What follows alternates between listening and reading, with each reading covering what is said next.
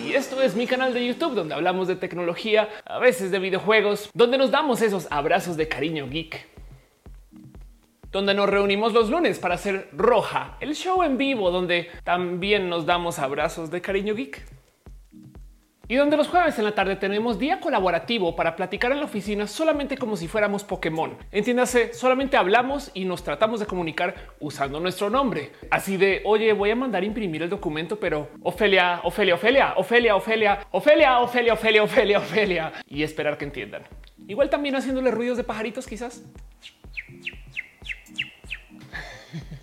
Este video fue editado por Elisa Sonrisas, la mejor transeditora del Internet. Chequen en redes sociales como Elisa Sonrisas. Déjenle un abrazo. En fin, hoy quiero platicar de un tema en particular que traigo a este canal porque es un tema que ha llegado conmigo bastante en las últimas semanas, semanas de pandemia, semanas de dificultad para algunas personas y sobre todo semanas de duda e incertidumbre ahorita en estas épocas donde las cosas pues están complejas. Y si bien yo nunca he considerado que tenga mi vida en ningún lugar que esté remotamente cercano a poder decir que está solucionada porque hago este tipo de contenidos y pues porque le dedico mi vida a esto de la investigación. Muchas personas se acercan conmigo para pedirme consejos acerca del qué hacer con su vida y evidentemente siempre será más fácil dar consejos que recibirlos. Y en las últimas semanas me he encontrado con muchas personas que se han acercado conmigo para decirme socorro. Curiosamente en esta semana se acercaron conmigo varias personas youtubers de mis amigos o amigas que también tienen dudas del qué hacer con su canal o con su carrera para luego al asomarse por lo que están haciendo darse cuenta que el tema es que tienen dudas del qué hacer con su vida y eso luego se ve reflejado en su canal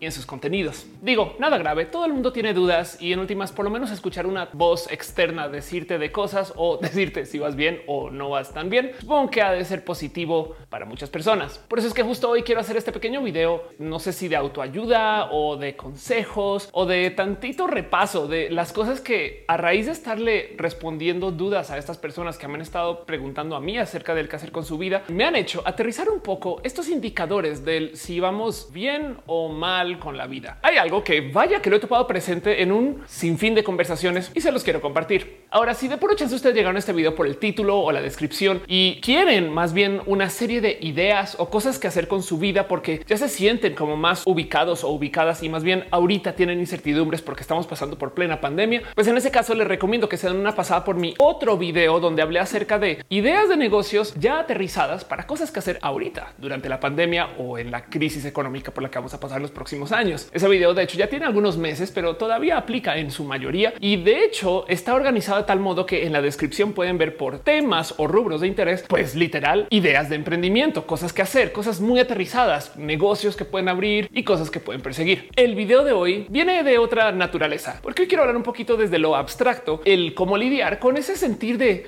es que no sé qué quiero hacer con mi vida, me siento perdido o perdida. Para lo cual entonces quisiera arrancar todo este análisis compartiéndoles este pequeño pensar. Está perfectamente bien estar perdidos o perdidas. No pasa nada. El tener dudas de la vida es hasta sano porque significa que te estás cuestionando lo que haces, quién eres, lo que te interesa y el a dónde vas. Y siempre vamos a tener dudas. Y lo digo porque una cosa es pasar por complicaciones, dureza o simplemente enfrentar la vida como la tenemos que enfrentar. Y otra cosa es que aparte de todo ese estrés, también tengamos que lidiar con la ansiedad por tener todo ese estrés. Pero bueno, ¿cómo sabemos que estamos haciendo las cosas que son correctas para la vida, Ofelia? Pues el tema es que para yo poderles dar a ustedes una respuesta del vas bien o no vas bien, primero tengo que pedirles a ustedes que nos comencemos a quitar estas como capas de protección y seguridad que hemos formado a lo largo de los años, que desafortunadamente, si bien nos protegen contra la vida y nos meten como en un marquito operativo de cosas que sí podemos hacer y otro marco operativo de cosas que sabemos que deberíamos de estar haciendo, también tienen el efecto secundario que nos construyen todo tipo de barreras que nos bloquean tanto de nuestra visión acerca de lo que deberíamos o podríamos ser y de hecho hasta nos prohíben de ver la vida completa como debería de ser. Y entonces pasamos por todo tipo de complicaciones porque pensamos que no vamos en el camino correcto cuando la verdad dejamos de ver una cantidad de caminos que también son igual de válidos, igual de correctos y quizás pues sí son caminos diversos, pero pues claro que son caminos que puedes tomar.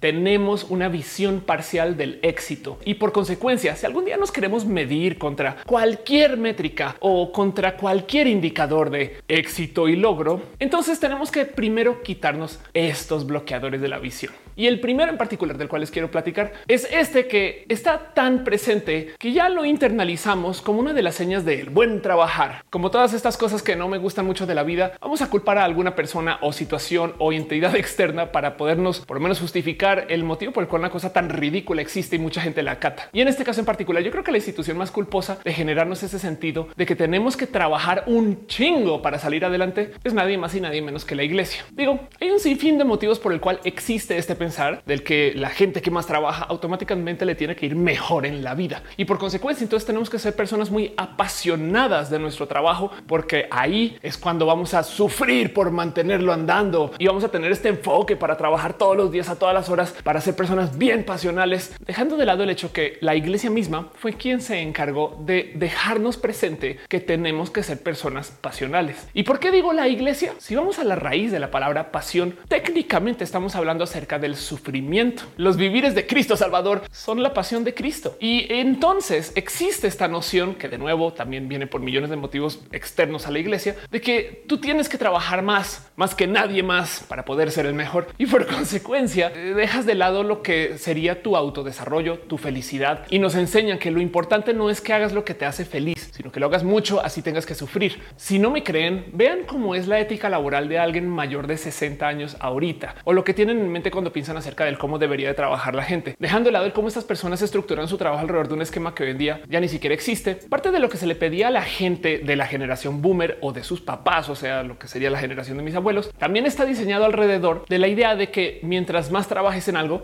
pues más vas a crecer en ese algo o en esa empresa, industria o sector. Y yo solo les quiero dejar este pensar. Asómense dos segundos alrededor de la gente que les rodea o que conocen y piensen en esas personas que han sido menos beneficiadas o bendecidas o que tienen menos acceso a poder capital económico o a un buen vivir por lo que sea que hayan sido los motivos que estas personas estén viviendo así. Piensen nomás como no son estas las personas que más trabajan. Y entonces, si trabajan tanto, porque siguen siendo las cosas así. Y es que el sistema está tildado en contra de justo quien más trabaja. Irónicamente, vale más ser pobre que ser rico. En este mundo en el que vivimos, con este orden económico que tenemos ahorita, tenemos que enfrentar estas cosas. Pero en eso, si nosotros estamos tratando de enfrentar el voy bien contra una regla que está diseñada para medir que tienes que trabajar mucho para que te vaya bien, pues entonces obviamente vamos a tener problemas. Primera cosa para desmontar, el que más trabaja no necesariamente es el que mejor le va. Y es que la otra cosa que pasa con esto de las como lecciones de las generaciones anteriores es que mucha gente ve el tema este del seleccionar la carrera como algo que tiene que ser de por vida. De hecho, está muy mal visto, sobre todo para la gente de las generaciones mayores, el que tú saltes de profesión. Técnicamente a los 17 años te tienes que despertar tú un día y sentado o sentada ahí en tu camita, de repente tener un momento de ya sé qué quiero hacer de aquí hasta los 68. y es que es una decisión que tiene tantas similitudes o que puede ser medianamente analógica con esto que también nos venden que es el cómo debería de funcionar el sistema del amor romántico. Bajo el diseño del amor romántico, técnicamente tú tienes que rendir quién eres en el momento que te casas con alguien. Esa persona también tiene que rendir quién es y luego generar una codependencia porque todo lo que era su vida anterior ya no debe de existir y se crea una nueva unidad. Esa nueva unidad no se puede separar nunca porque está hecha alrededor de esos nuevos gustos. Les doy un ejemplo. Imagínense que ustedes le tienen gusto a los bolos y al buceo, pero cuando se casan tienen que dejar todo eso de lado porque ahora son una nueva persona que existe en codependencia con su pareja. Su pareja también dejará sus cosas por allá tiradas y al unirse con ustedes, entonces nunca se separará porque sin ustedes pues, serían solo media naranja cosa que si lo piensan es violentamente tóxico, porque como que ya no puedo ir a bucear. A mí me encanta bucear. Así esto no sea parte de la dinámica que tenía con la relación. Y justo esos son los puntos de roce complejos entre parejas, porque mucha gente genuinamente le cobra a la otra persona. Oye, yo dejé de bucear por ti culero. Pero el punto es que dentro de las reglas del amor romántico, la otra cosa que siempre te proponen o te dicen o te insisten que debería de existir es el amor a primera vista. Y bajo el amor a primera vista, técnicamente tú un día te despiertas, te sientas en la cama, volteas a ver a alguien y dices tú, tú eres la persona con quien voy a estar de acá que cumple 90 años sin conocer a esa persona, sin saber nada de esa persona, sin entender qué quiere, qué gusta o cómo es esa persona. Y de nuevo, igual que en el espacio laboral, está mal visto que tú saltes de parejas. Técnicamente una persona que se da el chance de querer conocer a alguien antes de casarse con él o ella no es una persona de bien o algo así.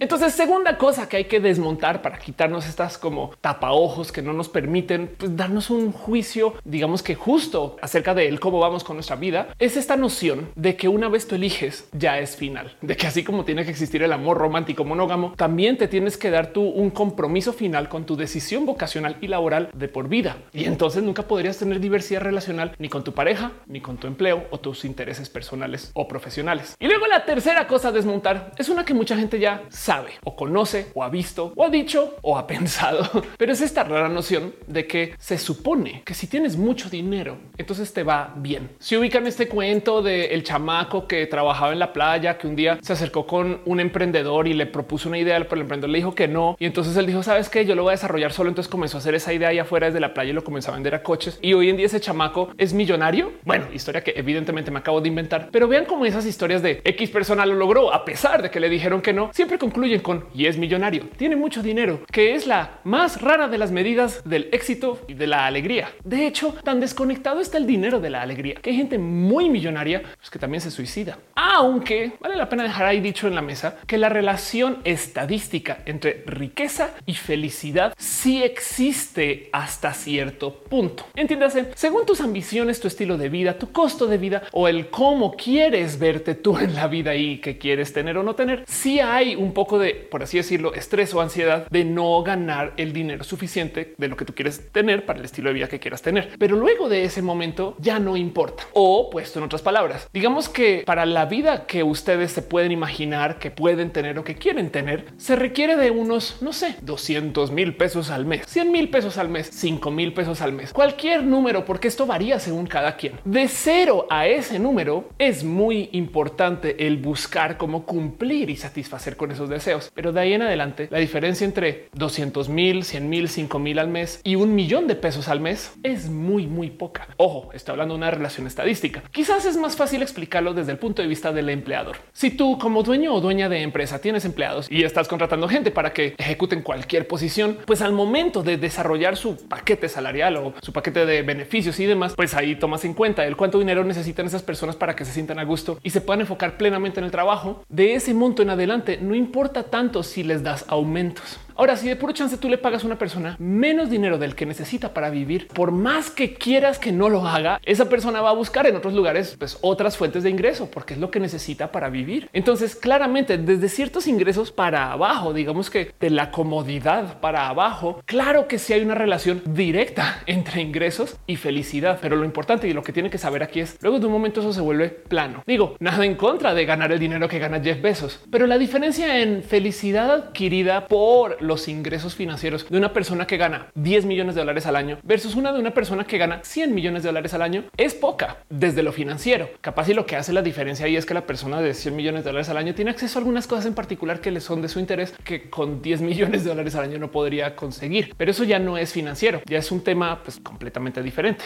Y en eso entonces también hay que desmontarnos curiosamente dos tapaojos. Uno, el que dinero no es igual a felicidad porque hay unas situaciones que sí y otro el que dinero no es igual a felicidad, porque hay gente que jura que siempre sí es igual a felicidad. Tengan presente que esto es una curva que se ajusta. De nuevo, tratando de desmontar mitos o leyendas de cosas que tenemos aquí como muy arraigadas en nuestro cerebro, que nos hacen que nos juzguemos muy injustamente a la hora de decidir si vamos bien o mal con nuestra vida. Y luego está el tapaojos más grande de todos, según yo. Y es este cuento que yo creo que está mejor ilustrado en una TED vieja que de paso se las súper recomiendo. Vayan a verla si no saben de qué estoy hablando, porque esta TED de hecho fue la TED más vista desde que salió por muchos años y vean que hoy en día ya va a cumplir más de 13 años desde que se grabó. Pero es el cuento de cómo nos enseñaron que el pensamiento creativo no es tan valioso como el pensamiento cuantitativo. La TED en particular que les estoy recomendando es una charla que dio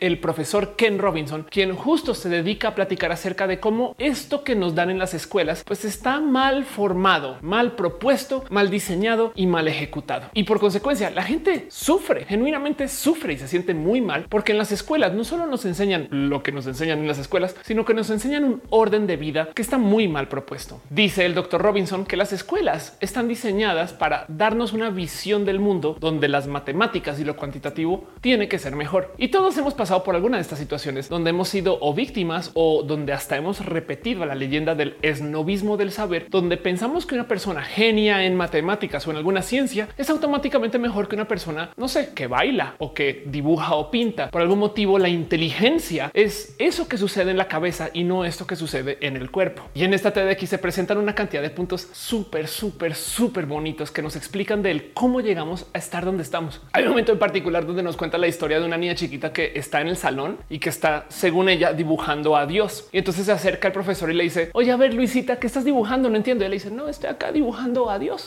Y entonces el profesor todo exaltado le dice, no, pero un momento, Luisita, nadie sabe cómo se ve Dios. Y ella se voltea y lo mira, aguántate, en unos minutos todo el mundo lo sabrá. y es que el por qué nos impacta todo esto es porque por diseño nadie sabe qué nos depara en el futuro. Y en cuanto a los esquemas de cómo vivimos y cómo enfrentamos la realidad, honestamente nadie sabe qué viene en nuestro futuro. O sea, si es bien difícil tratar de predecir lo que sea que va a suceder en los próximos 20 o 30 años. Hoy en día estamos viviendo en un futuro que nunca se nos hubiera ocurrido hace 20 años. Todo eso que nos metieron en la cabeza cuando estábamos en la escuela y hasta en la universidad era información diseñada alrededor de un esquema mundial que hoy en día yo no sé decir si existe. Hay un video muy bonito de esquizofrenia natural donde levanta justo este tema de cómo el mundo para el cual nos educaron ya no existe con el Internet y con la colaboración en apps y con todo esto que ha pasado con el orden mundial. Nada de lo que nos presentaron, sobre todo en los 90 y los 80 aplica hoy y nos hemos tenido que ajustar. Y la educación se supone que es esa herramienta tan valiosa que nos va a preparar y nos va a llevar al futuro y que nos va a blindar de que el futuro pues, no nos haga trizas, por así decir, sino que podamos ajustarnos a medida que pasa el tiempo y como que de cierto modo navegar o surfear las olas del cambio. Pues, pero sí es verdad que todos los sistemas educacionales, sobre todo en la prepa y en la secundaria, están diseñados alrededor de enseñarle a los niños y a las niñas mucho en matemáticas y en ciencias como si fuera lo más importante lo que tienen que aprender. Y luego como que crean esta jerarquía donde hay un segundo rubro de cosas importantes que son como las humanidades y las historias. Y al final de todo eso está el rubro del arte. Una de las cosas que dice el profesor Robinson es que es absurdo cómo los niños no se les enseña, por ejemplo, baile o cualquier materia donde tengan que hacer uso de su cuerpo con tanta recurrencia como se les enseña matemáticas o ciencias, cosa que puede ser de todos los días versus baile una vez a la semana. Y de hecho, cuando hay actividades que mezclan esto de la escuela y el baile, suelen ser extracurriculares de todos modos. ¿Por qué sucedió esto? Pues porque técnicamente las escuelas existen como un método para que tú te puedas formar para ir a la universidad y las universidades existen para preparar personas para que luego puedan serles útiles a las empresas o a las fábricas, quienes tienen necesidades muy específicas de una serie de personas con ciertos conocimientos para luego poder pues, maximizar su capacidad como empresa. El problema es que esto es un sistema que se diseñó alrededor de la fábrica cuando le llegó al mundo de modos masivos a eso de hace 100 años. Y si lo piensan, las escuelas y los colegios todavía responden al sistema de fábrica. Tú entras y tienes que pasar por grados obligatoriamente en un orden muy específico y muy marcado. Para rematar, cuando estás en el salón y se acaba tu hora, suena un silbato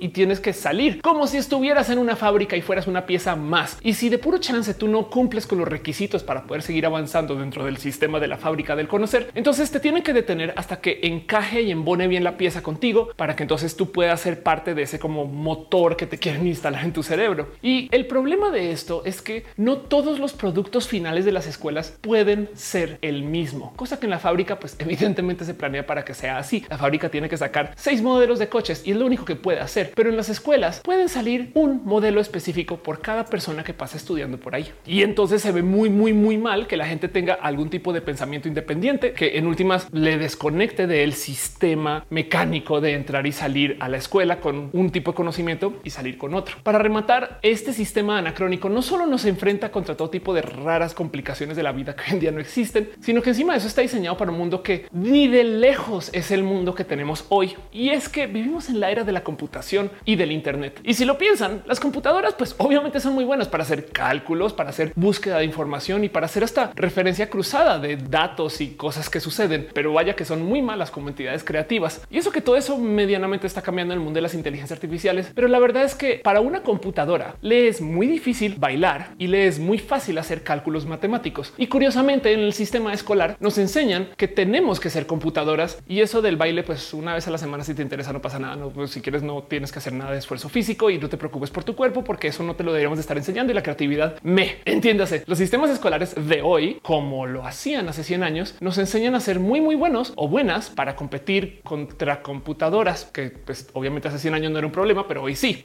por eso a veces hay como que tanto dilema en este cuento donde los profesores se enfrentan en si deberían dejar que los niños o las niñas entren a los exámenes con notas o con libros versus los profesores que le piden a los estudiantes que entren solamente a repetir lo que memorizaron. Se imaginan lo creativas que tendrían que ser las clases si se asume que los estudiantes siempre pueden googlear todo. Y es que a mí no se me olvida mi profesor de matemáticas regañándome del cómo yo usaba la calculadora para absolutamente todo. Y siempre me decía, no vas a llevar una calculadora contigo a todos lados. Y hoy en día hasta me baño con mi calculadora, me explico. Pero el punto es que la educación no acepta que vivimos en un mundo que tiene computadoras. Y este como que sistema de jerarquías del saber, como es novismo de las matemáticas y las ciencias, pues hace pensar que los estudiantes creativos pues son como estudiantes con una inteligencia de segunda clase. Y miren, yo estudié física. Por supuesto que conozco estos esquemas de el que la gente te vea más inteligente solamente por básicamente estudiar una ciencia pura. Pero claro que es súper necesario que trabajemos nuestros procesos de creatividad. Hoy más que nunca cae como redundantemente inútil el que nos enseñen a memorizar de nuevo en el mundo del Internet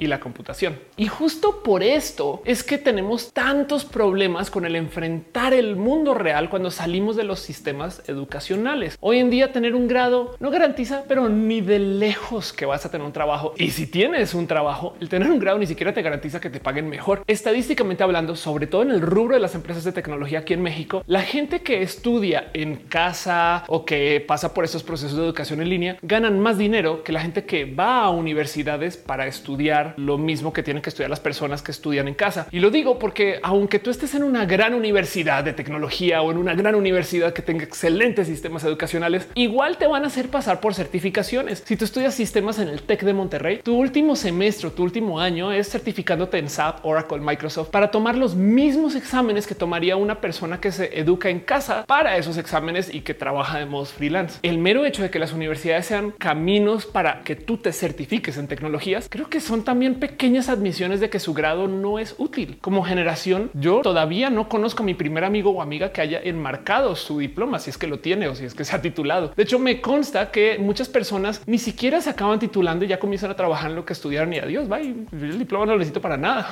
Entonces lo que propone el doctor Robinson es que tenemos que redefinir lo que es el ser inteligente, porque la inteligencia no solo es saber hacer matemáticas bien rápido, más aún hoy en un mundo donde tenemos apps y calculadoras que nos solucionan las cosas así. ¿Sabían ustedes que hay una app que tú le puedes tomar fotos a tu problema de matemáticas y te lo soluciona para que puedas seguir con tu vida? Y ojo, lo importante aquí es considerar que esto no va a ser estudiantes más brutos, sino que va a hacer que los estudiantes puedan solucionar problemas complejos con mucha facilidad para que entonces se puedan enfocar en cosas de muchísimo más alto nivel. Y sí, por supuesto que hay que aprender las bases, pero pedirle a un estudiante que aprenda a trabajar todo tipo de raros y complejos cálculos para cosas que en última se pueden hacer con una computadora y nunca enseñarles a tener creatividad matemática, por ejemplo, creo yo que es hasta intelectualmente corrupto. Y decirle a un estudiante que el saber hablar en público, saberse relacionar, saber comunicarse con su cuerpo o poder hacer cosas que pues, no tengan que ver con la inteligencia de las ciencias y las matemáticas es inferior a la inteligencia de las ciencias y matemáticas, también es intelectualmente corrupto. Hay una historia que comparte el doctor Robinson en su TED que me parece muy bonita de considerar de cómo Gillian Lane, una bailarina, tuvo que enfrentar su educación cuando estaba en la escuela, dado que ella pues no se podía enfocar mucho en clases y tenía todo tipo de complicaciones con sus profesores. Y en algún momento sus padres deciden llevarla con un doctor para ver qué tiene. Lo que le dice el doctor es que valdría la pena considerar que la niña la lleven a clases de baile. Y ahí en el baile, ella, como cuenta la historia, se encuentra con gente que solo se comunica por medio del baile o que para poder pensar hacen uso de su cuerpo y a veces sin decir palabras le tratan de decir cosas a la gente y que ella justo al ser este tipo de personas por fin se pudo comunicar con alguien, pues por así decir, con su lengua única o algo así. Pero como sea, la bonita conclusión del doctor Robinson es que otro doctor hubiera medicado a esta chamaquita para que se pueda sentar en el salón y entonces se pudiera conectar con este sistema educacional que pide que los estudiantes no hagan uso de su cuerpo, solamente de su cerebro. Yo tengo una historia personal que yo sé que le he contado varias veces en este canal, pero se las vuelvo a compartir acerca del cómo nos enseñan a menospreciar las capacidades de muchas personas solamente porque se supone que cada quien tiene que ser un genio en matemáticas y en ciencias y además por su propia cuenta. Y es la historia de un compañero que era muy famoso en la escuela por no hacer mucho. Él iba a las clases y como que no estaba muy presente. Y mágicamente cuando entregaba las tareas siempre estaban como que, o si no en otra letra, eran evidentemente copiadas de algo que le había hecho a alguien más. Desde la superficie, este era el estudiante vago, el que menos hacía, el que les había como que a la trampa y la artimaña y entonces hacía que las otras personas pues se vieran súper mal porque es así trabajaron y él no. Él todos los días, de hecho, platicaba con gente acerca de las tareas y lo que había que hacer en clase y a veces conseguía que le dieran las notas en adelanto. Y recuerdo mucho el cómo en ese entonces yo me sentía horrible por él porque siempre pensaba que le iba a ir muy mal en la vida y que no iba a poder, no sé, solucionar problemas dado que no está aprendiendo en clase lo que debería de estar aprendiendo. Flash fast forward y veamos cómo es la vida de mi amigo hoy. Y resulta que hoy en día él es un empresario muy bueno y platicando con la gente que trabaja para él o con la gente que ha trabajado con él, siempre me dicen que lo que más destaca es que él como jefe es una persona muy entregada a lo que hacen todos sus empleados y que no solo es muy bueno para hacer equipos, sino que logra delegar sin problemas. Porque tanto así como en el colegio, él no sabía qué hacer con las tareas y simplemente conseguía que alguien más se las hiciera y luego entonces coordinaba equipos para que sus tareas estuvieran siempre solucionadas. También así en su empresa. Él pues básicamente es una persona que sabe muy bien que no va a hacer cosas y por consecuencia busca a alguien muy bueno para que haga las cosas. Es un muy buen líder, muy buen jefe y para rematar hasta agradecido porque sabe bien que no va a hacer las cosas él.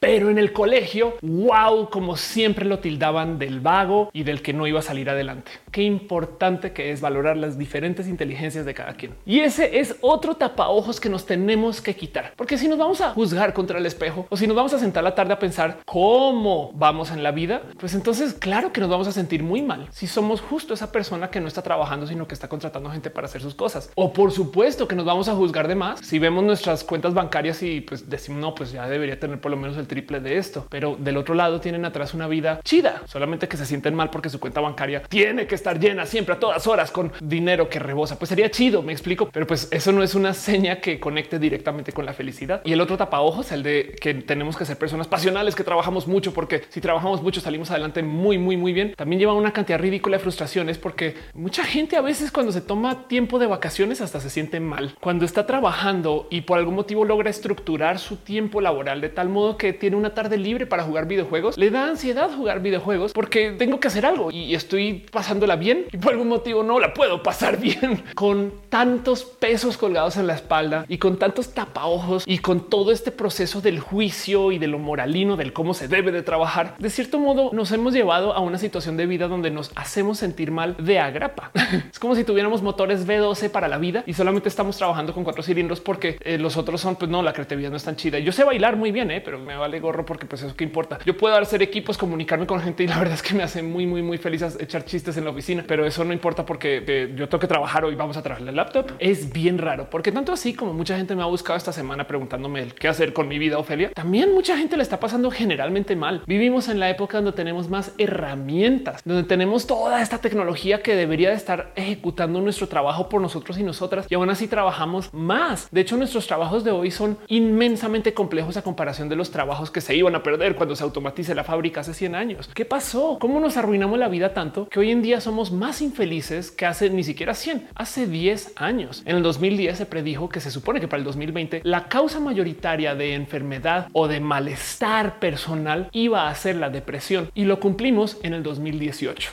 y dejando de lado los procesos de depresión que también hablan mucho acerca de hoyos en el mero análisis de la salud mental, también estamos pasando por una pequeña como pandemia de presenteísmo, que es esta como práctica de ir al trabajo solamente para estar allá. Ahora hay una cantidad de jefes que son horribles jefes y no tienen la más mínima idea cómo medir el trabajo de la gente y sobre todo la calidad de lo entregado. Entonces miden lo único que pueden ver, que es horas de trabajo. Por consecuencia te comunican a ti que solamente vales como carne de silla o algo así. Pero pues vaya cómo nos metemos en todo tipo de problemas por justo ignorar las cosas que nos pueden hacer felices. ¿Quién se inventó este sistema? No tengo la más mínima idea, pero desmontarlo o tratar de hacer el ejercicio para desmontarlo parece muy sano. Ahora, aparte de dar su TED bonita de cómo las escuelas están asesinando la creatividad, el doctor Robinson también platica mucho acerca de cómo puedes tú, a través de ciertos ejercicios, encontrar tu esencia, qué te hace, qué eres tú. Y una de las cosas que presenta en estas otras conferencias es como mucha gente insiste que tú deberías de seguir los caminos de otras personas. Y una de las cosas que le acerca a la audiencia es el considerar cómo el planeta, pues desde que tenemos sistemas para medir cuánta gente vive, han pasado más o menos unos 100 billones de personas, 100 mil millones de personas. Y como cada quien de todas esas historias es absolutamente diferente a la persona de al lado. Sí, tú puedes decir yo soy como mi mamá igualita o yo soy como mi papá igualito, pero en serio eres como tu papá. o como mi hermano. No, no, no. Hoy somos así.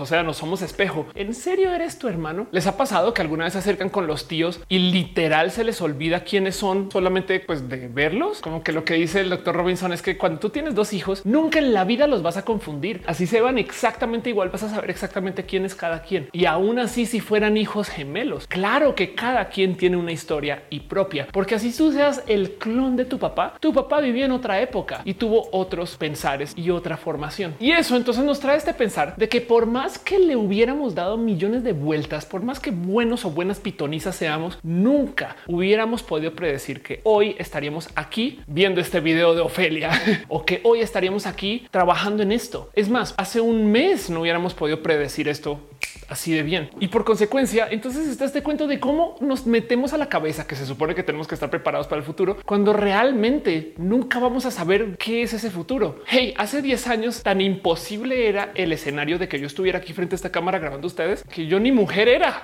la vida es una improvisación y lo que debería de ser el verdadero enfoque de nuestro aprendizaje no debería de ser algo planeado alrededor de un camino único, sino más bien deberíamos de aprender a surfear los cambios, a navegar en este océano de inseguridades o en este mar de incertidumbres, a estar listos y listas para básicamente cualquier cosa y simplemente irnos así por la vida. Y hay un sinfín de procesos mentales que le podemos añadir a nuestro día a día que claro que nos va a permitir justo aceptar los cambios y aceptar las diferencias que por algún motivo ni siquiera en las escuelas nos dicen que puede suceder. De nuevo, en las escuelas nos dicen que a los 18 te despiertas un día y dices qué vas a hacer por los próximos 60 años. ¿Qué tan raro va a ser el futuro? Piensen en esto. Los chamacos que se van a graduar este año de la prepa o de la secundaria también se van a estar retirando a eso del 2070 o el 2078. Ese futuro les va a tocar. El 2030 es ya casi. Y les hago yo la pregunta a ustedes de dónde se ven en el 2030? ¿Cómo va a ser el mundo en el 2030? ¿Se han puesto a pensar en eso? Y les añado una arista más acerca de la futurología. Lo más difícil del futuro no es saber qué va a cambiar, sino es saber que no va a cambiar, porque todo lo demás va a ser diferente, incluido ustedes hasta su cuerpo.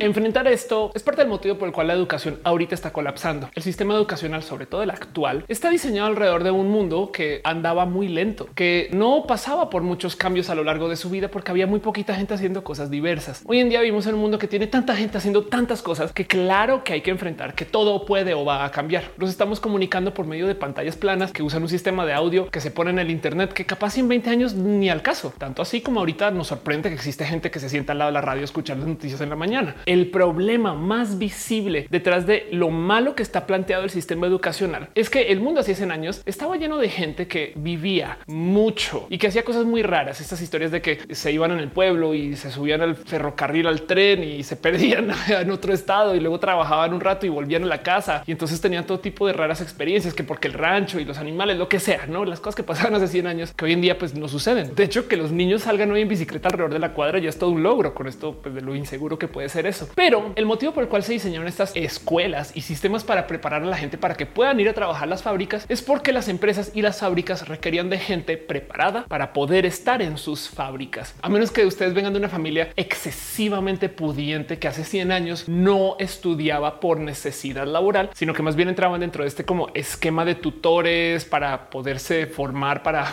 ser una persona de la investigación o algo así. Lo más probable es que la educación de sus abuelos, si la tuvieron, fue una educación planteada para que ellos puedan ser una pieza más en la fábrica. ¿Qué eran las escuelas y las universidades hace 100 años? Pues por lo general eran sistemas para tomar gente muy rica en experiencias, pero muy pobre en conocimientos. Gente que ya había paseado el mundo y que ya tenía pues todo tipo como de raras vivencias porque se la pasaban afuera de casa todo el día, porque no sabían nada de la vida en general y pues que tocaba darles un poco como de pues hey, esto es el conocimiento que tienes que tener, caray, para que entiendas por qué las cosas vuelan o algo así.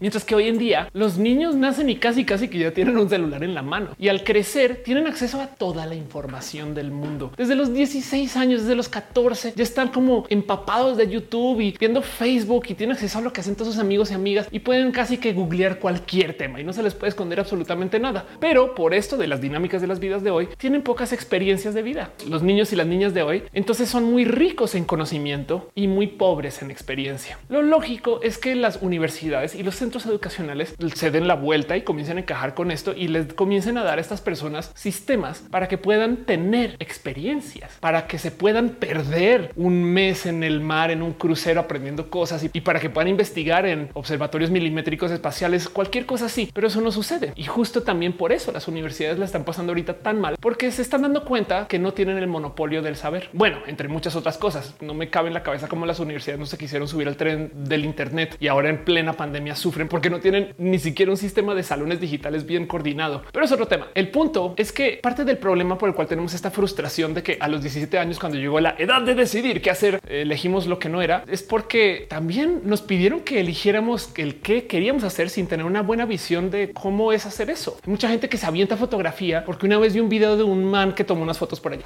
sin haberse ido de fotógrafo un ratito o sin haberse ido a conocer gente que está en ese rubro. Hay gente que no tiene más mínimo conocimiento de cómo funciona un hospital, pero ya se quieren aventar a estudiar medicina. Y siento yo que eso sería tantas veces más útil. Mucha gente joven se acerca conmigo y justo me dice Ofelia, no sé qué hacer ahorita porque ya cambié de carrera dos veces, como si fuera algo malo. Y ahora, pues no sé, soy una persona indecisa. Yo siempre les digo, ¿sabes qué? Por seis meses, si puedes, o mejor si fuera por un año, no estudies, ve a trabajar de lo que sea. Empápate del mundo, conoce gente y acércate a la industria en la que quieres trabajar. ¿Quieres estar en el cine? Ok, chingón. Acércate a alguna empresa que trabaje con lo que sea que te llame la atención del cine y así entres barriendo, pues por lo menos estás cerca a la gente que está haciendo estas cosas y puedes ver un poquito el cómo es su vida versus estudiar por tantos años, la secundaria, la prepa, luego ir cuatro o cinco años a la universidad, graduarte y ahí comenzar a hacer tu primer cortometraje. Tengo una amiga en particular que se retiró de estudiar derecho cuando en su tercer año descubrió que no le tenía ni gusto ni que tampoco le traía en lo más mínimo la palabra jurisprudencia. Entonces me dice ella, es que las otras personas están como que muy llenas de corazón cuando se discutía esto. Yo era como de me vale gorro. Y sí, el problema ahí es que de haber tenido chance de vivir rodeada de abogados o abogadas, capaz hubiera tenido una visión diferente de lo que es y hubiera dicho yo no quiero estar con estas personas. Adiós, bye. Mejor me voy por allá. Pero de nuevo, como tenemos los tapaojos de la vida puestos, entonces también nos dicen que a lo mejor cosas relacionadas con las artes que podrían colindar con el derecho, eso está mal. Es tan tristemente común el escuchar estas historias de cómo nuestros papás nos dicen o les dicen a nuestros amigos que si vamos a hacer algo con el entretenimiento, entonces estamos muy mal. Y luego cuando creces te das cuenta que tienes amigos y amigas que sí están en el rubro del entretenimiento, que les va muy bien en la vida y te da un poco de güey, ellos sí. ¿Y eh, qué pedo? Llevan 10 años de tocar guitarra. Y yo estoy aquí viendo tutoriales de YouTube sola porque no lo estudié.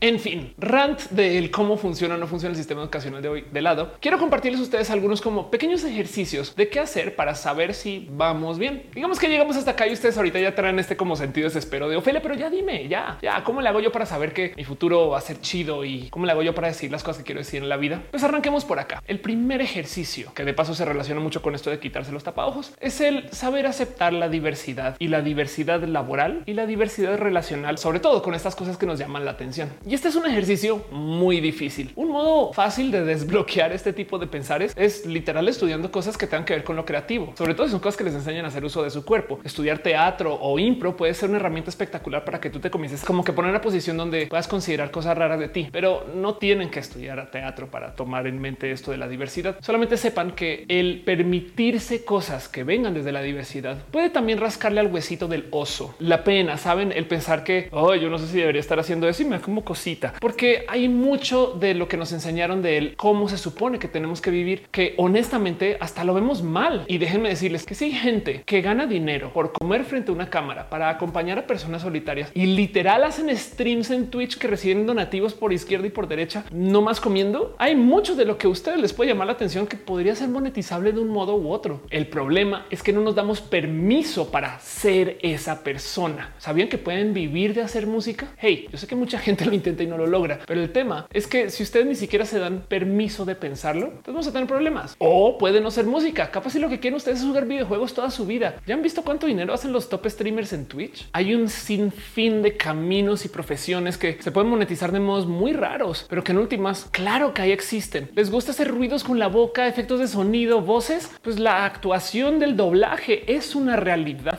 Aquí me estoy agarrando de los más básicos. Hay mucha gente que le cuesta aceptar cosas como pues que no sé, podría entrar una carrera en el automovilismo, porque estamos programados y programadas a pensar en solamente un modo de llegar a eso que queremos. Para tomar el ejemplo del automovilismo, pues sí, capaz si ustedes tienen 40 años, 38 como yo y dicen, güey, obviamente yo ya no puedo ir a la Fórmula 1 como Juan Pablo Montoya creciendo o algo así. Vean mi ejemplo, Juan Pablo Montoya. hey, colombiana de los 90. Pero claro que sí hay el cómo acercarse a esa industria, desde el generar contenidos del tema, desde el ser campeones en iRacing o simuladores o el diseño vehicular. No sé, hay tantos otros caminos, modos. Por de los casos, si tienen dinero, pueden hasta ser inversionistas. Me explico. El punto es que es muy fácil meterse el cuento de que querían hacer algo, pero se les chingó la rodilla y pues ya no lo son. Porque si nos juzgamos con esa visión boomer de que solamente hay un modo de llegar a donde quieres estar, entonces la vamos a pasar muy mal. Ejercicio número uno, aceptar la diversidad. Yo tenía profesores de economía que justo me hablaban muy mal de este tipo de pensares. Ellos me decían que no saber a dónde vas es como ir al aeropuerto con un boleto vacío y subirte a cualquier avión y llegar a donde sea que pues, te lleve ese avión sin importar. Y por consecuencia, entonces no dispones de control de tu vida. Hoy en día, sabiendo que la vida es una improvisación y que el poder no está en el saber a dónde vas, sino en el poder navegar cualquier cosa, me queda claro que este esquema de tener un boleto en blanco y subirte a cualquier avión puede ser hasta muy divertido. ¿Se imaginan lo que sería el comprar un boleto random y que sí, justo vayas al aeropuerto, te subas a un vuelo y te bajes en cualquier lugar y ahora haces cosas random en algunas ciudades? Hasta se me ocurren 10 millones de experiencias bonitas. Pero bueno, el punto es que no nos vamos a poder juzgar bien hacia él si vamos bien, si no podemos aceptar que tenemos gustos raros y que esos gustos, por banales que sean, son importantes para nosotros y nosotras. Hay una película viejita, famosona, que de paso no les recomiendo mucho porque pues, el tema es como medio complejo para esto pues, del acoso de las mujeres y demás, pero bueno, que se llama American Beauty. Es una película con Kevin Spacey, de paso hablando de motivos por los cuales no la recomiendo mucho, donde hay un momento de increíble honestidad por parte del protagonista. Resulta que el protagonista en un momento tiene esta como frustración del cómo es él y cómo es su cuerpo y decide salir a la calle a trotar al lado de sus vecinos, quienes son dos vecinos, dos chicos gay, quienes de paso también salen a trotar y hacen ejercicio todas las mañanas. Es una escena muy divertida porque pues ahí ves a los chicos gay que están trotando muy felices y se acerca a él con ellos y les dice desde hoy estoy comenzando a entrenar chavos y comienza a trotar junto con ellos y chacotean y platican. Y entonces uno de los chicos gay se voltea y le pregunta qué bueno que quieras trotar y hacer ejercicio. No me quisieras decir el por qué y le comienza a dar todo tipo de opciones. Quieres tener mejor estamina, fortitud intestinal, quieres desarrollar mejor rutina para poder tener crecimiento muscular. Y el protagonista se voltea y les dice no, yo solo me quiero ver bien desnudo, que evidentemente causa mucho shock porque se supone que la gente no va al gimnasio para eso. Pero seamos honestos y honestas, no es eso el motivo por el cual un chingo de gente va al gimnasio, saben? Y entonces teniendo nuestra meta enfrente de modos muy honestos, claro que nos podemos medir también de modos muy honestos. Hay gente que se acerca conmigo y me dice Ofelia, es que quiero ser famoso en redes. Es en serio, mucha gente que esta es su meta de ser influencer. Y yo les digo, mira, si lo único que te importa es ser famoso y tener muchos seguidores, pues puedes ya publicar una sex tape o puedes ya hacer un escándalo y que la gente te siga por el escándalo. Y cuando superen ese, que hagan otro escándalo. Eso es la escuela Televisa y hay famosos que llevan años de hacer eso. De nuevo, si es con la honestidad de me vale gorro mi contenido, yo lo que quiero es ser famoso. Hay un sinfín de gente que tiene un chingo de dudas acerca de por dónde me oriento o por dónde me aviento para hacer las cosas que hago en la vida, que en última les podría decir que si su meta no es hacer lo que hace la profesión, sino obtener algo que viene de la profesión, por ejemplo, que tener mucho dinero. Eso es una meta honesta y pues que en última se puede cumplir de modos muy rápidos, legales, por medio de, por ejemplo, aceptar el sistema de lo que yo llamo el trabajo panadero. Esto es una analogía. Ténganme un poquito de paciencia. El punto es que la gente cuando trabaja con algún ítem en particular de algún rubro laboral, pues como que siempre le va a sobrar algo y ese algo se lo puede quedar, como el panadero que cuando prepara su pan por la mañana, pues siempre le sobra tanta masita por aquí, tanta masita por allá y en la tarde a lo mejor puede hacer algo con eso o hay mero mientras va cocinando, se va preparando como tantitas cositas extra que se va comiendo y todo el día come pan delicioso porque le encanta el pan y ama el pan. Si tú quieres hacer dinero, pues podrías trabajar con dinero en una empresa fintech o en una empresa que pues en últimas maneje dinero y depende de dónde estés con tu posición laboral. Es muy posible que este mundo del dinero le comience a sobrar gramitos y cositas y tantitos por aquí y por allá que tú puedas traer en tu sentido. Ojo, no les estoy diciendo que si trabajan en un banco se comiencen a robar los billetes que quedan por ahí en el piso, sino lo que voy es tú trabajas con dinero. Es posible que un día te topes con alguien que algo quiera hacer contigo porque tú trabajas con dinero. Saben? Si tú trabajas en un taller mecánico, un día vas a poder conseguir que una pieza acá, que otra pieza allá e ir lentamente reparando tus propios coches porque quieres reparar coches y ya la chingada y quieres construir tu propio. Bueno, va. A lo mejor conoces un cuate que vende piezas de coches que no sé, chocaron, pero pues que rescata trozos y demás por acá y entonces te da ese motor BMW súper chingón a medio precio porque pues no tiene cómo más venderlo, pero tú lo tienes acá guardado y con el tiempo entonces vas acumulando cosas y algún día podrás hacer más de solo lo que recibes por el dinero por tu trabajo porque tienes todas estas piezas que sobran, como al panadero que le sobra un poquito de pan. hey, como generadora de contenido y como investigadora, el mero hecho de que yo haga roja me deja no solo hacer roja, sino empaparme de un sin fin de conocimiento que es literal mi investigación para presentarles yo este show, este canal, estos videos. No les miento, yo tengo un pequeño como deseo de ser una persona conociente, culta, empapada de información y Roja me obliga a ser esa persona. Entonces, de lo que yo busco, lo recibo con las migajitas del pan. Pero nada de eso funciona si no traemos esa honestidad de dejarnos aceptar que el motivo por el cual vamos al gimnasio no es porque queramos tener músculos muy sanos, sino es porque nos queremos ver bien desnudos o desnudas. De nuevo, todo esto son solo ejemplos y analogías, pero me y el motivo por el cual este ejercicio de dejarnos ser diversos desde pues, lo relacional o del por qué tenemos que ser honestos y honestas acerca de lo que queremos hacer o lo que queremos obtener de nuestros trabajos es porque de nuevo tenemos una cantidad ridícula de bloqueos y trabas y como estas como raras enseñanzas acerca de lo que podemos y debemos de hacer. ¿Sabían ustedes que no hay nexo alguno entre el cerebro de hombres y mujeres y lo que se supone que pueden hacer los hombres y lo que se supone que pueden hacer las mujeres? El cerebro del hombre que es muy enfocado y muy analítico y el cerebro de la mujer que es multitasking y que comunica muy bien, es una leyenda súper sexista. No, no, no, no, no, es que las mujeres son súper multitaskers. Sí, claro, como muchos hombres también. Lo que pasa es que la vida estereotípicamente social de la mujer le pide a la mujer que sea multitasker y que se sepa comunicar muy bien. Mientras que a los niños o a los hombres ya de adultos como que no les enseñan a trabajar ese como valor del desarrollo. Y entonces se crea la leyenda de que no, es que los niños no son multitasker y más bien es que pues bien pueden, solo que no lo trabajan. Ahora imagínense cuántas cosas la gente no hará desde lo laboral solamente porque no, no, no es que son cosas de mujeres. No, yo no hago eso.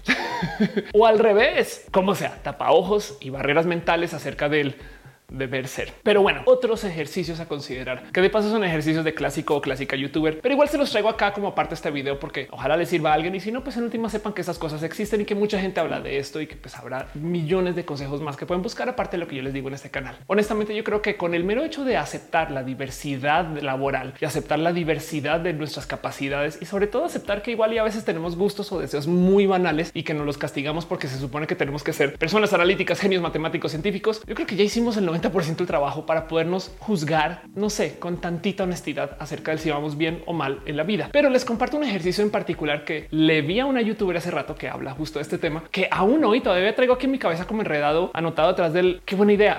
y es que dice la vender una youtuber bien cool que les invito a que conozcan si les interesa esto como el desarrollo personal, que cuando tú no sabes bien el dónde está tu interés o qué es lo que te llama la atención, uno de los modos de identificarlo rápidamente es nomás fijarte el dónde dónde está lo que te hace perder tiempo. No porque te haga perder tiempo, sino porque nuestro cerebro tiene un modo como de actividad que se llama la zona, que mucha gente, por ejemplo, la topa cuando hace ejercicio. De repente te desconectas y no sabes si pasaron cinco minutos o cuatro horas. La zona cerebral, de hecho, es un modo muy delicioso para estar, porque como que comenzaste a jugar un videojuego y luego vuelves y es de wow, qué chido. Yo qué pasó, pero justo lo que propone la vender es que uno de los modos para poder saber si las cosas que te interesan de verdad te interesan es ver si alguna actividad relacionada con ese interés te lleva a la zona. O del otro lado, si tú sabes de puro chance que hacer esta actividad o hobby o práctica hace que te desconectes, te desestreses y que entres en ese espacio mental, entonces lo más probable es que tu deseo laboral no esté muy lejos de esa actividad. Capaz si lo que quieres no es coser, que es lo que te lleva a la zona, pero el diseño de modas te puede llamar la atención. Capaz si lo que quieres es quedarte en casa y jugar videojuegos, que de nuevo hay millones de modos de monetizar eso. Y sí, yo sé que hay que tener tantito cuidado con esto de monetizar tu hobby, porque si las cosas que te dan gozo se vuelven luego trabajo, entonces te dejan de dar gozo y ahí te metes en todo tipo de problemas. Pero solo quiero que sepan que este método puede funcionar. Si ustedes no tienen la más mínima idea del que es lo que yo no sé qué es lo que me gusta, Ofelia, yo soy una persona que no tiene deseos, pues capaz si este camino se los puede ayudar a desbloquear.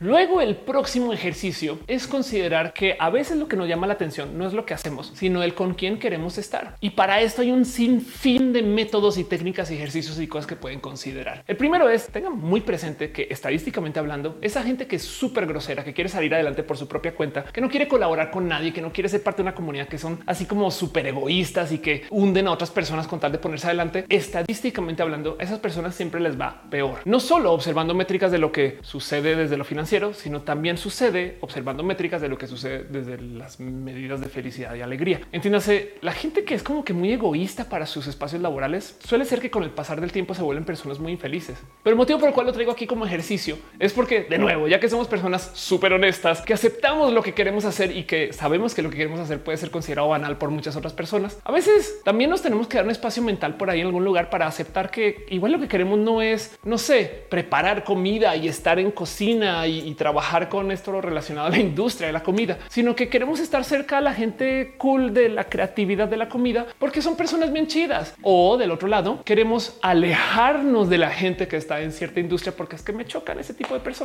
Y yo sé que toda la gente en empresas es tan diversa como pues las industrias son diversas en sí. Claro que en espacios que son considerados estereotípicamente tóxicos van a haber personas bien chidas y bien cool. Pero el punto es que si queremos hacer este análisis del yo no sé qué quiero hacer en la vida y a dónde voy, Ofelia, por favor, ayúdame. Uno de los ejercicios puede ser el dejemos de observar carreras, profesiones y cosas que se supone que tenemos que hacer y comencemos a observar gente con quien quiero estar y luego pues vamos a ver cómo entramos a esa comunidad de personas. En fin, todos los trabajos tienen dificultades y todas las ocupaciones tienen todo tipo de complicaciones y cosas que tenemos que negociar. Está este famoso dicho de que una vez que encuentres lo que te apasiona y lo que te llama la atención y donde quieres más dedicarle tu vida y tu tiempo, pues desde ese momento en adelante vas a dejar de trabajar. No porque dejas de trabajar físicamente hablando, sino porque ya que lo estés haciendo, pues ahora siempre lo vas a estar pasando bien y técnicamente eso ya no es un trabajo. Hey, una de mis complicaciones más grandes cuando comencé a hacer contenidos como freelancer para YouTube hace ya muchos años es que mi pareja en ese entonces pues manejaba un estilo de vida de lo que se llama aquí en México Godín, una persona asalariada que tenía una rutina muy estándar de eh, la que horas tiene que ir a su oficina, qué horas sale y no entendía él por qué yo un sábado en la tarde quería grabar un video porque pues a veces yo me despierto y digo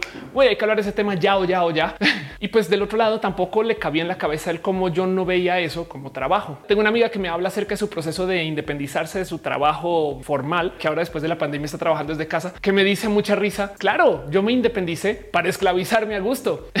y sí, sí es verdad que cuando eres freelancer haces cosas que ningún jefe déspota te podría pedir.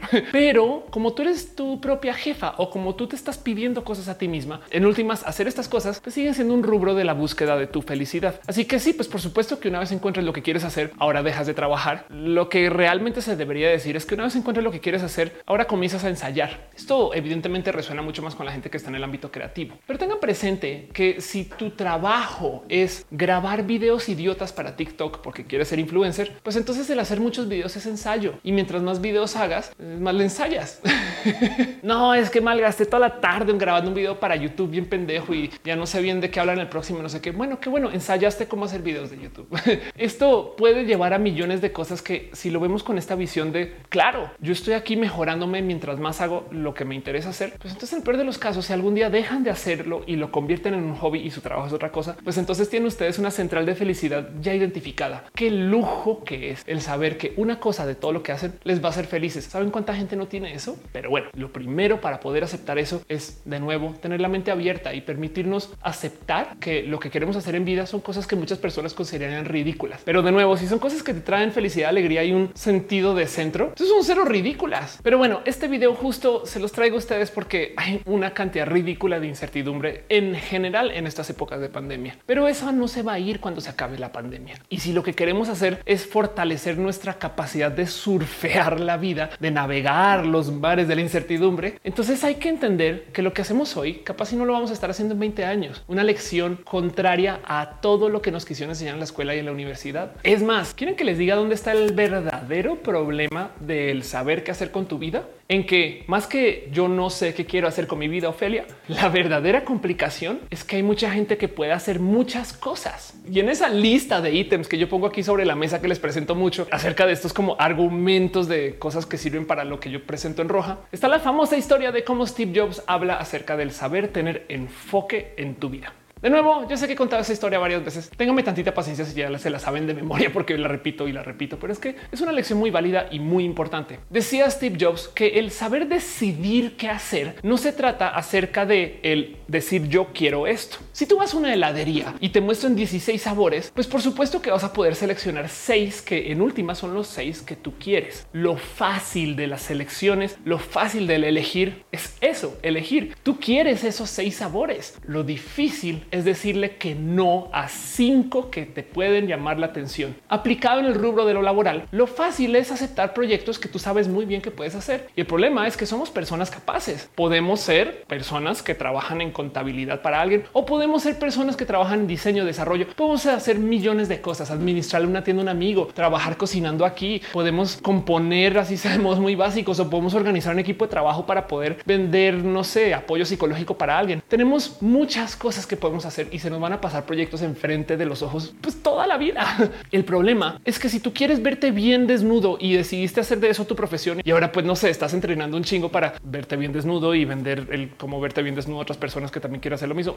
O sea, estoy hablando como que si ahora quieren ser trainers de gym o algo así, pues entonces el mero momento que se acerca un cuate y te dice, oye, quiero montar una cafetería que puede ser un proyecto muy chido que te llame mucho la atención. Lo difícil no es decirle que sí a tu selección de vida y a la selección de vida de tu cuate, es decirle que no a una de esas dos. Decía Steve Jobs que el tener enfoque se trata acerca del decir no y trabajar esa capacidad del decir no es todo un reto. Cuando yo trabajaba en mis épocas, yo tenía una agencia de comunicación digital y llevábamos muchas marcas. Básicamente le administraban las redes sociales a marcas hace 10 años cuando esto era muy innovador y pues por consecuencia se acercan muchas marcas con nosotros a decirnos hey, quieres llevar mi Twitter y mi Facebook para mi compañía. Llega un momento donde la empresa estaba genuinamente saturada y pues por supuesto que cuesta mucho voltearse con una marca inmensa y decirles ya no puedo porque estamos saturados aquí. San se acabó. ¿Con qué huevos? Le dices tú a una marca conocida, no, no quiero tu dinero, vete a otro lugar porque yo estoy muy enfocada.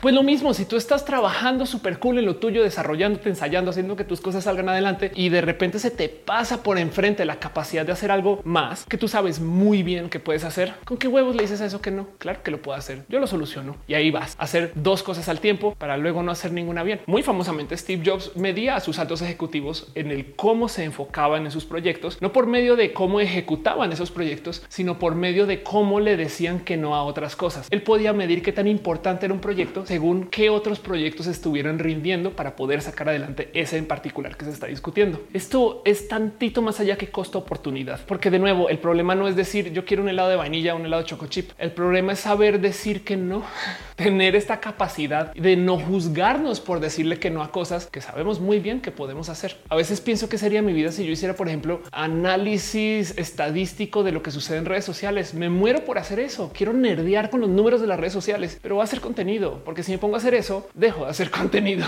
Es más, como generadora de contenido, todo el día me invitan a hacer una cantidad ridícula de contenido para gente que tiene medios muy establecidos, que en la superficie suena bien cool. Ven a mi emisora, ven a mi show, una entrevista aquí. Wow, no manches, qué bonito que me lleven a estos lugares. Y luego a veces me percato que hay algunos lugares que como que quieren que yo les haga su contenido por ellos. Pero también en mi cabeza pienso, por cada video que le haga a esta emisora, a este show de tele o a este otro espacio que no es mío, es un video menos que hago para mi canal. ¿Y con qué huevos le dices tú a una emisora conocida que no, no vas a hacer videos para ellos? En fin, en este dilema del Ofelia, no sé si estoy haciendo las cosas bien, no sé para dónde voy, o en este dilema del elegí algo que hacer a los 18 años y hoy en día no sé si lo quiero hacer, del darnos permiso de hacer cambios, de dejar de castigarnos la diversidad, solamente les quiero dejar un último pensar. Y es que el cambiar de ambiente, el movernos de profesión, el estar en 10 empresas diferentes nos hace personas más poderosas que no cambiar. Yo no sé de dónde sale esta leyenda de que lo más cool desde lo laboral es trabajar en una sola empresa por 50 años y adiós vaya hasta que te retires. Cuando yo tenía mi agencia, las mejores personas para contratar eran aquellas que tenían inestabilidad laboral, que habían cambiado mucho entre empresas porque entonces agarraban algo que les funcionara de cada cual y eran una mezcolanza muy bonita de cosas que le podrían traer a mi empresa. Esto culturalmente hablando está muy mal visto. Hay gente que a veces se va un año de su vida, por ejemplo, a investigar C o de vacaciones o a cuidar a la abuela o simplemente no trabajaron un año porque no trabajaron un año y por algún motivo esto le da a la gente como pena, como que de repente dicen no, no, no, yo no puedo tener un hoyo en mi currículum. Yo voy a decir que trabajé acá de freelancer, no? Piensen en esto. Si ustedes de puro chance toda la vida se la dedicaron a trabajar en sistemas y de repente por algún motivo decidieron saltar al saxofón porque quieren ser saxofonistas, es posible que ustedes sean los únicos o los pocos ingenieros de sistemas saxofonistas y por consecuencia en ese espacio de overlap donde se encuentra el saxofón y la industria de la tecnología van a navegar como nadie porque capaz si son los únicos músicos que saben chido de tecnología sobre todo desde el desarrollo informático, o capaz si son los únicos programadores que saben de música. Y ahí donde lo ven, el encontrar ese espacio de overlap puede ser muy fértil, no solo para potenciales ideas de negocio, sino también para desarrollar potenciales ideas técnicas laborales. Capaz y la metodología del ensayo y la práctica que se requiere para la música sirve muy bien en el mundo de la programación. Yo tenía un amigo que era luchador de lucha libre y él también de chance tenía una agencia de marketing y en su agencia aplicaba una cantidad ridícula de aprendizajes y conocimientos y cosas que se aprenden en el mundo de la lucha. Era divertido platicar y hablar con él porque veía las cosas desde como otro ángulo, como que de repente tenía unas ideas loquísimas de cómo solucionar problemas que hacen mucho sentido en el mundo de la lucha libre, pero en el mundo del marketing no lo había visto. Entonces, si de puro chance ustedes son muy buenos para, no sé, la contabilidad y ahora se quieren dedicar a la cocina, pues es posible que sean los chefs freelance con mejores prácticas de contabilidad que hay o algo así. O es posible que ustedes le puedan llevar el mundo de la contabilidad a la gente que está en cocina jueguen con las complicaciones de la vida como si fueran más bien pequeños o grandes retos. Llamémosle algo así como la técnica Bob Ross de la metida de patas. Bob Ross muy famosamente cuando estaba pintando a veces se le iba el brochazo y ahora resulta que su árbol eh, no era tan árbol, era parte de la montaña y él decía pues que esto era un error feliz porque ya que se le fue el brochazo, pues ahora la montaña tiene una característica que no iba a tener. Pues lo mismo para la vida. Si ustedes de puro chance estudiaron para ser abogados, pero ahora no sé, tuvieron que ir a cuidar la familia y en el otro estado donde están todo lo que aprendieron de leyes no sirve, ya no saben qué hacer con su vida y están en pánico y castigándose porque todo cambió y ahora ah, me va a tener que reinventar, pues es posible que su conocimiento de leyes todavía aplique para un sinfín de procesos desde lo creativo. Capaz iban a poder escribir las mejores leyendas de espías mexicanos que alguien ha escrito. No sé, me inventé eso, pero lo digo porque son errores felices. Pero ya ven, como todo lo que les quiero traer aquí hoy es un pequeñito mensaje de sepan aceptar la diversidad para todo lo que hacen en su vida, porque ahí está el aprender a que nuestro poder no está en saber hacer una cosa muy bien, sino en saber ser una buena persona en donde sea que estemos. Y eso nos va a quitar de mucho estrés. Para cerrar toda esta horda de consejos y conocimiento que les estoy dejando acá, para bien o para mal, espero que haya ayudado a alguien con esto. Les quiero leer una traducción al español de la letra de una canción que fue muy famosa cuando yo estaba creciendo, que aún hoy todavía guía mi vida. Y si ustedes son medianamente cercanos a mi año de nacimiento, yo soy del 82, es posible que ustedes recuerden esta canción que pues fue muy famosa en la radio. Se llama Everybody's Free to Wear Sunscreen. Todo el mundo tiene la libertad o debería tener la libertad de poder usar bloqueador solar. Es una canción que escribió Baz Luhrmann, quien es un productor de teatro muy, muy, muy famoso y muy conocido, la persona detrás de Moulin Rouge, quien antes de ser como este gran productor también hacía producciones musicales. Y en este caso en particular publicó este discurso que se le daba a la generación que se estaba graduando de la universidad en el 99.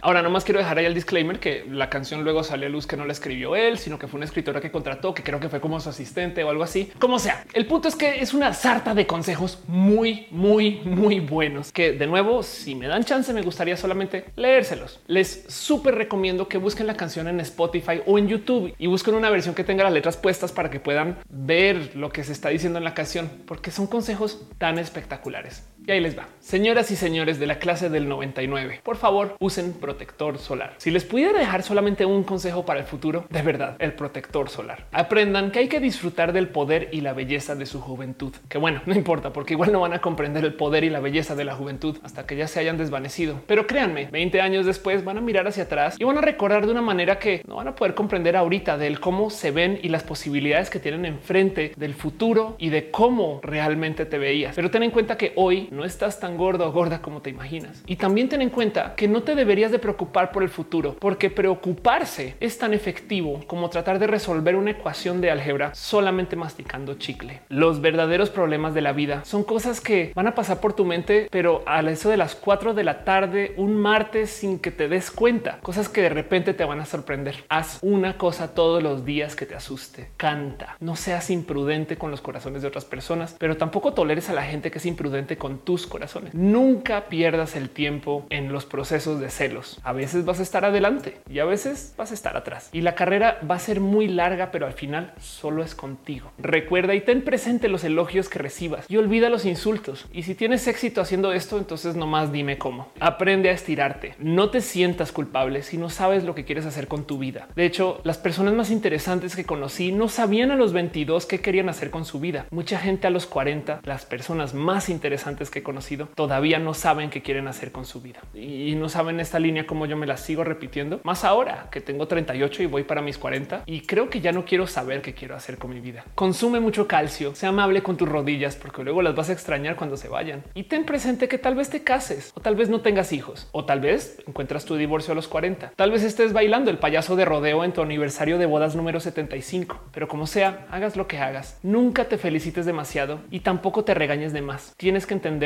y ojo aquí porque creo que es lo más importante de todo, que tus elecciones son siempre una oportunidad de a medias. Tú no sabes si las cosas van a salir porque puede que sí o puede que no. Y de paso, lo mismo le sucede a las demás personas. En Star Trek hay uno de esos muy importantes momentos de lecciones de vida donde nos cuentan acerca del desempeño de una persona que tiene que decidir qué hacer y que por ser tan buena persona y tan capaz hace todo como se tiene que hacer. Momento en el cual en la historia las cosas igual no le resultan. Y cerrando el episodio, este personaje se acerca con el capitán Picard y como que le dice un no entiendo, yo hice todo bien. Y el capitán Picard se voltea y le dice tienes que entender que aunque hagas todo bien igual, todavía la puedes cagar. Eso no es una debilidad, eso simplemente se llama vivir. Y les dejo ese pensar por si aún todavía luego de ver todo este video siguen con dudas de él. Voy bien con la vida, no sé qué quiero hacer, porque capaz y nunca van a saber qué quieren hacer. Y de nuevo, como lo dije al comienzo, está perfectamente bien eso. Se vale estar perdidos y perdidas, porque lo único que dice eso realmente es que se están cuestionando el quiénes son y cuestionarse es de lo más sano que podemos hacer. Para todo lo demás, ya saben cómo es. Este canal podría decir a estas alturas que existe para venerar la diversidad, pero es verdad. La diversidad nos enseña tantas cosas raras y bonitas de la vida que por lo menos les puedo decir, me trae a mí toda esta bonita paz relacional